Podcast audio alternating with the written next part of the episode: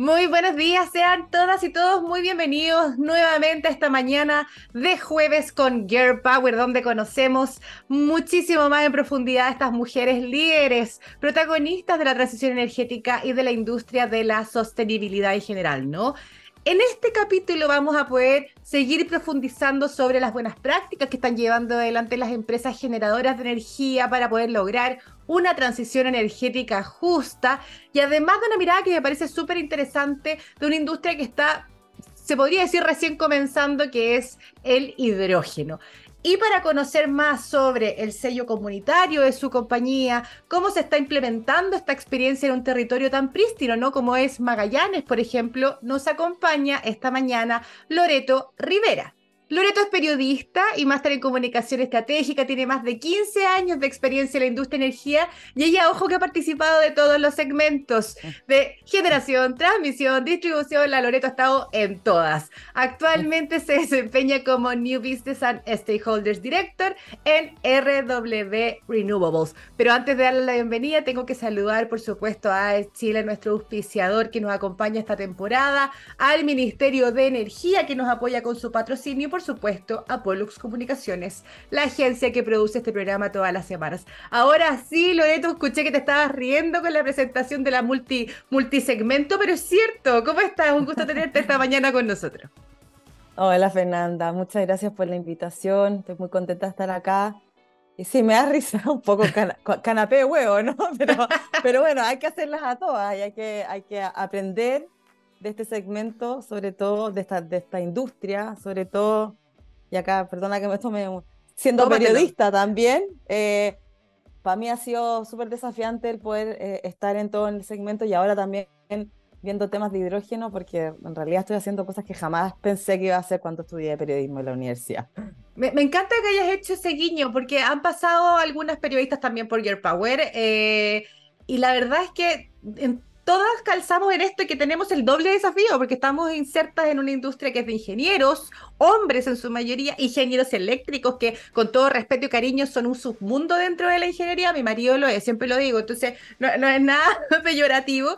Entonces, ser mujer periodista en esta industria, pucha que, que, se complejiza la cosa. Así que la verdad me, imagino que no todo el mundo tiene esa posibilidad de tener una visión amplia de los tres segmentos que, que, que hacen y conforman esta industria. Así que un gusto para mí eh, no conocerte, te conozco hace rato, que, nos acompañes y, con esa visión, por supuesto, poder conocer un poco más de lo que están haciendo. y algo adelantaba, conocer un poquito más de RWE y partamos por eso, ¿no? Eh, nosotros tuvimos la oportunidad de compartir hace rato ya, yo creo que justo un año, un poquito más de un año. Entonces sería bueno para quienes nos acompañan hoy y nos están viendo, escuchando este jueves, saber más de RW. ¿De dónde viene? Eh, ¿Cuál es la característica de esta compañía, compañía alemana por lo demás? Eh, y, también que nos conté un poquito del portafolio, porque si viene una, una compañía que es bien reconocida internacionalmente, en Chile se ha pegado como una explosión en el último tiempo. Cuéntanos tú más, por supuesto, que, que la conocen mejor que yo. Súper bueno. RW es una empresa relativamente nueva en Chile. Nosotros eh, aterrizamos en, en, el país el 2019 y con una estrategia súper clara de desarrollar proyectos de energía renovable, solares y eólicos desde etapas tempranas ya eso significa desde el momento uno, o sea, desde la negociación con el propietario. Por eso también hemos tenido quizás una entrada un poco más tímida al mercado chileno y no hemos hecho tanto ruido porque hoy día, porque ha implicado obviamente un avance más lento. Los proyectos e-, energéticos son de largo aliento, eh, son lentos, sobre todo cuando uno parte desde la etapa, cero. etapa cero. Exacto. Mm. Así que, pero hoy día estamos súper contentos. Eh, nosotros cuando partió la, pandemia, eh, la pandemia era un equipo de tres personas, hoy día somos un equipo de 24. Eh, Son tres años, cuatro años de esos tres años. Sí, y hemos avanzado un montón. Tenemos un portafolio de proyectos a lo largo de Chile em, de 2.5 gigas. o sea, em, nada de tímido por Loreto. nada, nada de tímido, así que ahora ya estamos haciendo más ruido, ¿ah? más ruido positivo. Esperamos que sea todo muy positivo. Y, y, además a eso le sumamos eh, un proyecto de hidrógeno verde que tenemos en Magallanes. Eh, así que, nada, estamos súper diversificados, eh, con presencia a lo largo de todo Chile. muy contentos, almacenamiento muy también. Que, es parte de esta segunda etapa de la transición energética que tanto hablamos. ¿En la industria tiene también en el portafolio? ya. Todos nuestros proyectos solares contemplan almacenamiento, así que estamos también viendo, viendo almacenamiento. está en todo. Así que nada, pues muy, estamos muy contentos, eh, muy desafiados, como decía antes, eh, con también eh, adaptándonos y conociendo también las realidades de las distintas zonas del país, que es un país muy diverso. Eh, así que, y también el equipo que tenemos es súper es super bueno porque es un equipo relativamente joven.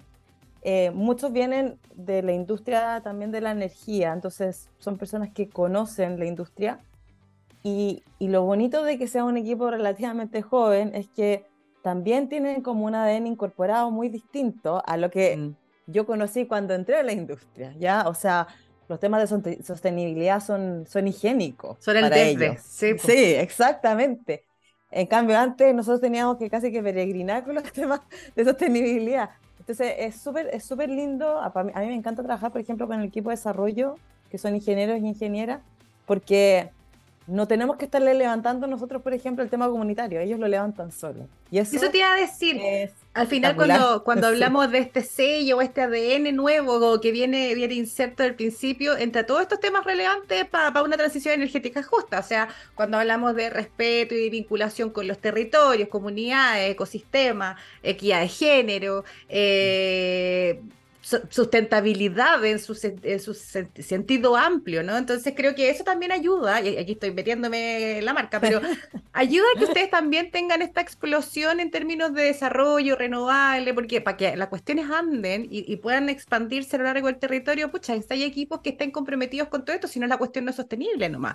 Y ahí te quería hacer, me voy a colgar de esto, para conocer un poco tu visión, ya hablamos que tenías harta, harta experiencia en esta industria, siendo bien joven, tienes, has pasado por, todas las patitas, has visto cómo se ha desarrollado esta industria renovable, esta transición energética. ¿Cómo visualizas el escenario de, quizás cuando tú comenzaste hace unos años atrás a lo que es ahora, que en poquito rato hay, como un mundo de diferencia, ¿no? ¿Cómo lo ves tú? Es una industria que se mueve muy rápido. Eh, yo siempre he dicho que es como la que va arriba de la ola, porque realmente yo creo que es una, una industria que marca mucha eh, tendencia para otras industrias en Chile. O sea, los temas comunitarios salieron en la industria energética antes que cualquier otra industria y fueron hace hartos años atrás ya. Mm. Eh, eh, y también creo que es, en Chile la industria energética está bien avanzada en comparación a otros países. O sea, muchos nosotros miramos por toda Europa, bueno, RW es una empresa alemana como tú dijiste, em, y estamos con presencia en un montón de países de Europa, pero también estamos con presencia fuerte en Estados Unidos, en Canadá, em, en Japón, en Australia. Y en verdad Chile igual marca mucha tendencia, ¿ya? Eh, en, aunque uno no lo crea, marca mucha tendencia. Y muchas cosas nosotros las hacemos antes que los otros países. Y los otros países nos están mirando a nosotros. Eh, entonces creo que ahí eh, tenemos que sentirnos súper orgullosos. En temas de transición, yo creo que, eh, bueno, la, energía renovable eh, la necesitamos sí o sí. Eh, y el almacenamiento. Yo creo que ahora no el almacenamiento. Y el almacenamiento, mm. exactamente. Y el, y es difícil hacer proyectos de energía renovable incluso. Pero en términos, ponte tú, porque a nivel de desarrollo, ingeniería, al final el, proceso es el mismo. Yo creo que aquí lo que ha cambiado un poquito el escenario país, cómo se han empoderado las comunidades, la visión también de la industria frente a la gente. Tú, tú comentabas eh, que ustedes ven los proyectos desde el momento cero, y yo sé que tú estás muy involucrada también en terreno eh, desde ese momento, desde esa etapa cero. Entonces quizás tú tienes ese olfato. ¿Con, qué cambio hay sentido como eh, la práctica. Mira, o sea, antes uno creía que era difícil hacer proyectos en ciertas zonas del país. Ahora donde llegues eh, es difícil. Y eso no es malo, es bueno, ¿ya? Porque en el fondo también nos desafía a las empresas a hacer cosas distintas, cosas nuevas, a explicar los proyectos. También uno pensaría que con todos los años que ya, eh, ya fue esta explosión de temas comunitarios en Chile, la empresa lo estamos haciendo estupendo. Y la verdad es que no, ¿ya?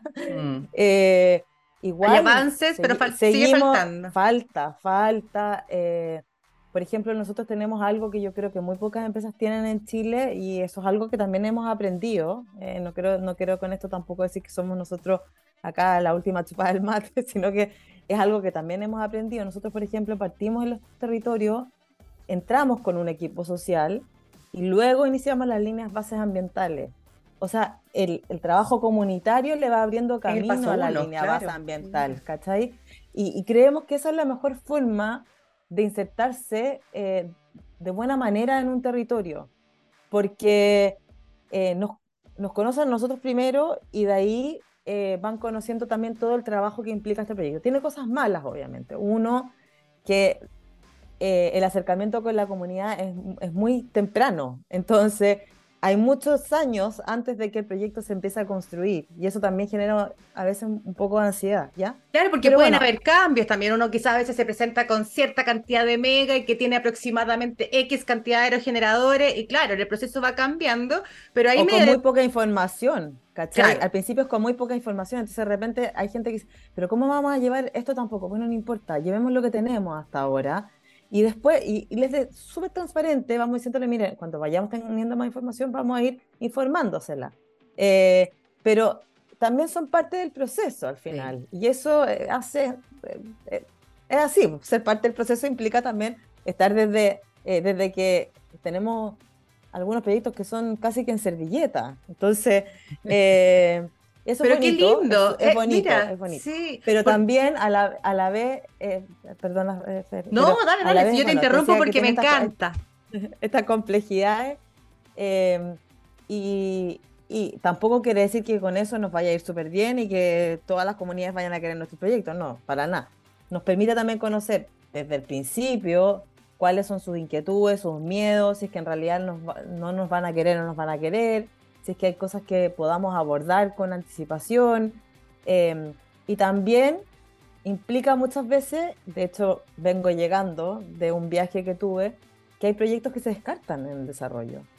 Y nosotros ya nos hemos acercado a comunidades. De hecho, descartamos un proyecto recién eh, en el que ya años trabajando. Sí, lo puedo contar, porque no era un proyecto que era público, nuestro primer parque eólico, de hecho, en, en, Chile, partimos con el parque eólico se llama Mata de Caña que queda en, la, comuna de Payaco. Hace tres años que estábamos trabajando en la comunidad y lo tuvimos que descartar este año porque en temas técnicos ya no daba, tuvimos una muy buena recepción comunitaria, pero hicimos un buen cierre del, proyecto, porque, bueno, además de abordar con el tema con los propietarios, obviamente, eh, le informamos a la autoridad y nos juntamos con toda la comunidad para contarles por qué no iba el proyecto. Y como te digo, vengo llegando. Eh, ayer estuvimos en terreno eh, con el equipo porque parte de este trabajo era hacer eh, algunas obras, ¿ya? Partir con unas obras. Y nosotros dijimos, bueno, nosotros nos comprometimos con esta comunidad para hacer esta obra. Aunque nos vayamos, lo vamos a hacer igual. Mm. Imagínate, teníamos la mejor excusa de decir, ¿sabes qué? Nos vamos. Chao, gracias. así que no se hace nada. Pero no, lo hicimos igual. Y te morís lo emocionante Perdón, es que estoy entre resfriada y alergia en la época del año. ¿ya? me eh, la Loreta al principio. Fue súper emocionante, la gente estaba súper agradecida. Em, y ese, ese, es el sello que nosotros queremos eh, tener como empresa, ¿ya? Em, que al final se refleja en esto, en cumplir tu palabra, tu compromiso y a la vez también poder desarrollar em, iniciativas que beneficien la calidad de vida de los territorios en los que nos vamos a insertar en el largo plazo.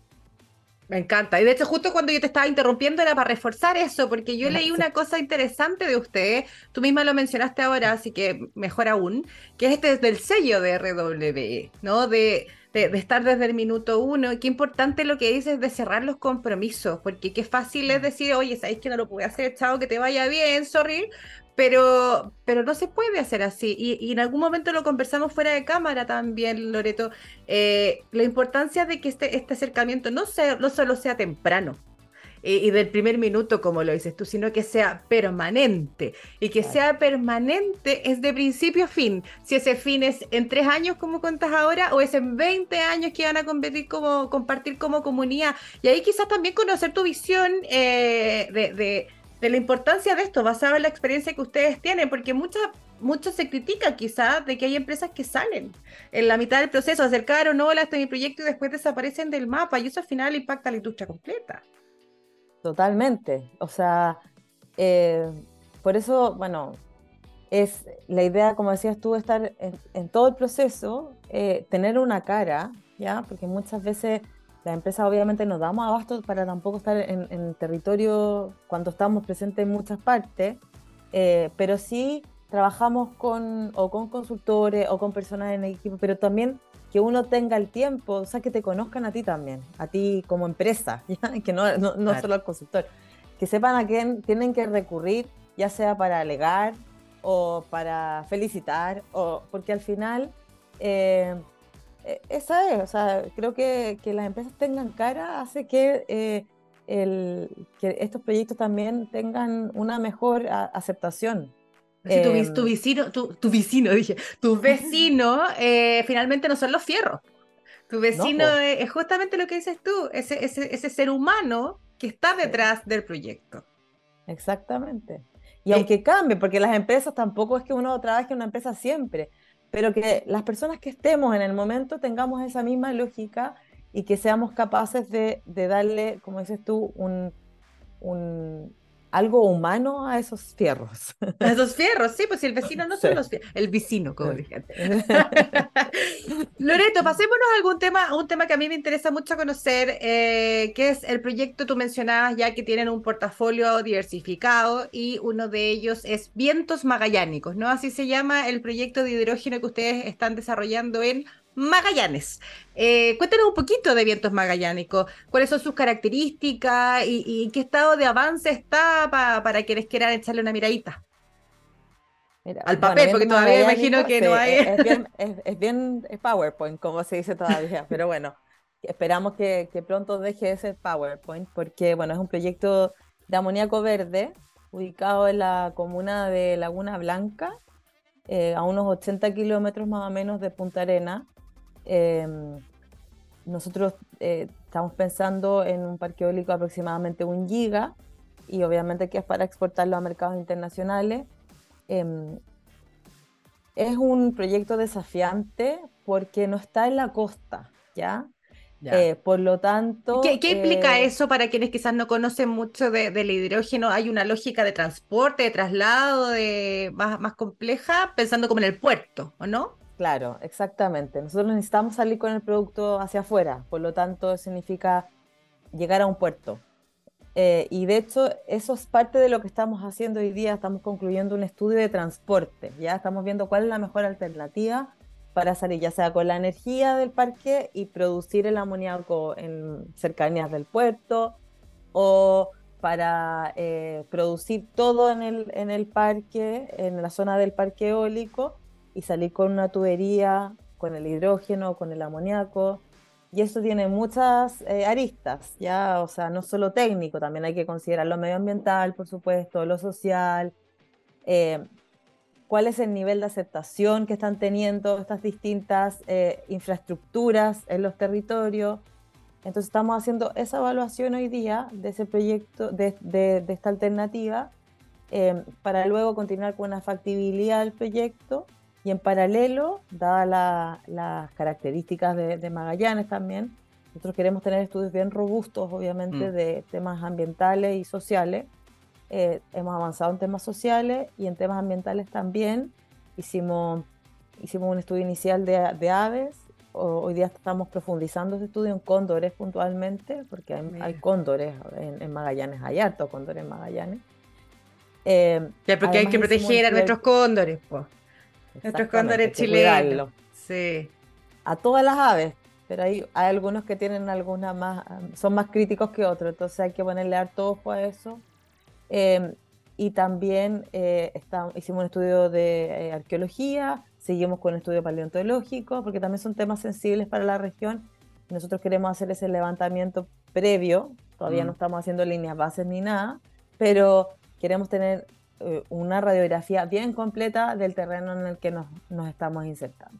Estamos trabajando en eso, esperamos que este proyecto idealmente eh, empiece a operar el 2030 hacia fines del 2030, que yo creo que ya va a ser pasadito, ya hablamos que eh, las fechas pueden cambiar, quienes nos están escuchando hoy, las cosas van variando, especialmente en territorios como Magallanes, donde hay una vinculación directa con los territorios, evaluación para proteger el ecosistema, todo lo que está diciendo Loreto que solo demuestra también el sello que ustedes tienen, ¿ah? El, el, el, a ver, a mí me parece que es el, el, el must, ¿no? O sea, hay que hacer todos esos estudios y hay que estar preocupado, pero no sé si todo el mundo los hace con esa profundidad que estáis contando y con, el, con esa distancia en el tiempo, o sea, partiendo eh, desde, desde el origen en entender el entorno y tratar de buscar las mejores soluciones para esa gente también, para esa gente que va a compartir con ese vecino, que hablábamos que no son fierros necesariamente, pero y, que tienen susto, ¿ah? ojo, hay, hay, que mencionar, eh, no hay que olvidar que, que, no es que la comunidad, la ciudadanía de Magallanes tiene un recelo actualmente con, con, con, el hidrógeno y todo el desarrollo que está teniendo la región,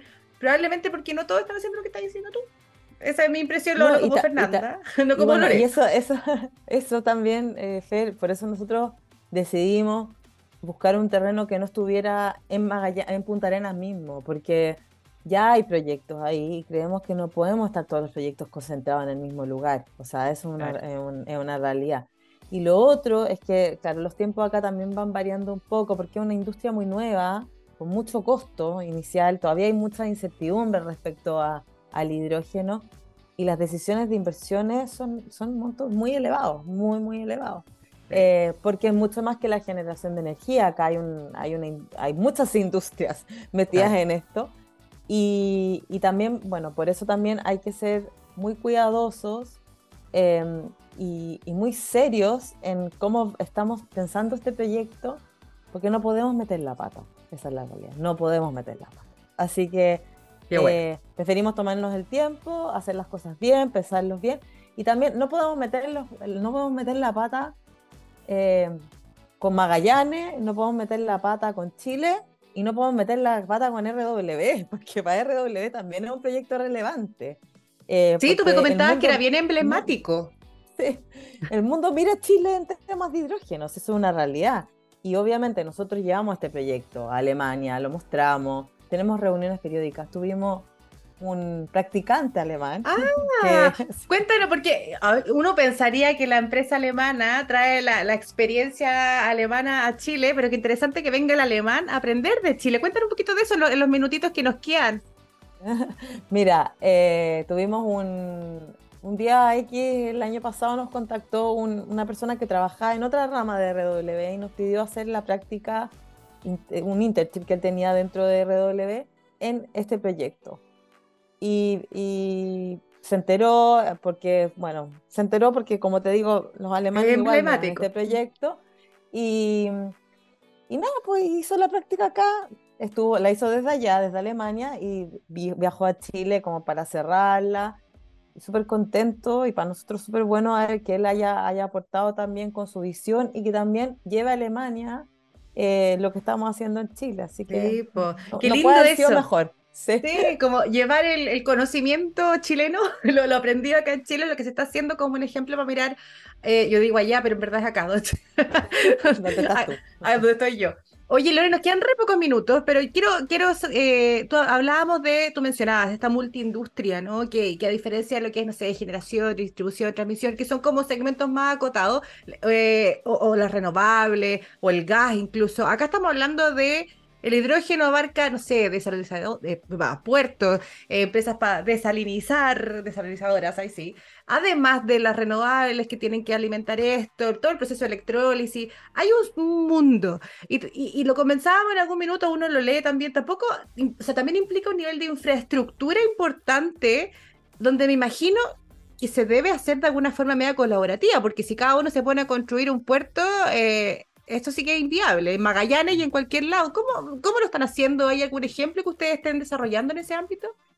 Sí, mira, nuestro proyecto de hecho no contempla puertos porque dijimos, bueno, ya hay empresas que están desarrollando puertos y además están los puertos de NAP que creemos y, confiamos se van a habilitar para esto. Y en ese mismo contexto estamos trabajando en un, acuerdo con ENAP y otras eh, cinco empresas eh, que están en la zona para desarrollar uno de los puertos que tiene NAP hoy día que no está en operación. Eh, o, la idea es poder adaptar ese puerto a los requerimientos que vamos a tener todos eh, los futuros eh, generadores y productores de amoníaco verde en, la zona. Y un, es súper bueno porque hace un año atrás yo jamás pensé que nos íbamos a sentar los privados a conversar porque eso tenemos los privados, somos muy celosos de la información. Y sabéis que está funcionando súper bien. Eh, creo que de a poco nos hemos ido soltando todo y así, eh, y, es bonito que tengamos en el fondo todos el mismo objetivo, que es que ese puerto se adapte a nuestros requerimientos y que no tengamos todos que ir a construir un puerto distinto porque, como decías tú, es, absolutamente inviable. Em, Además que van a compartir territorio por un largo rato. O, sea, para traer, no sé, por las aspas, eh, después para transportar el, combustible para afuera. O sea, no, es una relación que tienen que pololearse también desde el principio y trabajar colaborativamente porque va a ser de largo plazo, si es que, si es que se, concuerda, se acuerda todo con ENAP. Esperemos que sí. Así es. Sí, sí, va, a avanzar. Tengo, tengo fe, estoy convencida de que va a avanzar porque además lo necesitamos. Así que mm. tenemos que, que, ponerle también mucho pino para que, para que resulte y se concrete.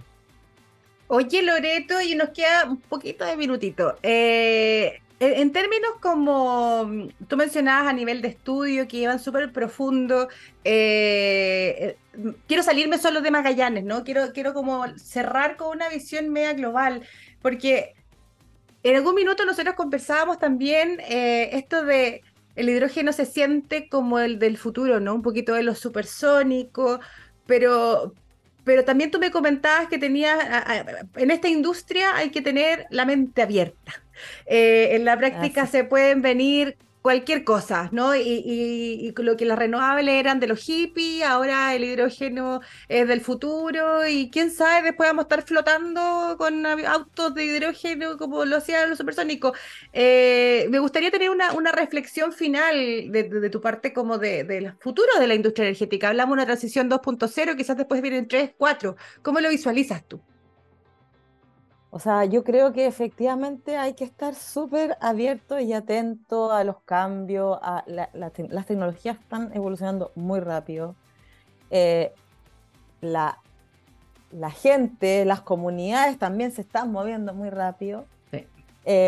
Y, y, el mundo está cambiando mucho. Entonces yo creo que uno tiene que estar siempre muy atento a lo que pasa afuera, a lo que pasa en Chile, a lo que pasa en la localidad a lo que pasa al interior de la empresa y, no ponerse trabas, ¿ya? Eh, creo que muchas veces somos muy, como no, esto no se puede hacer. ¿Y por qué no?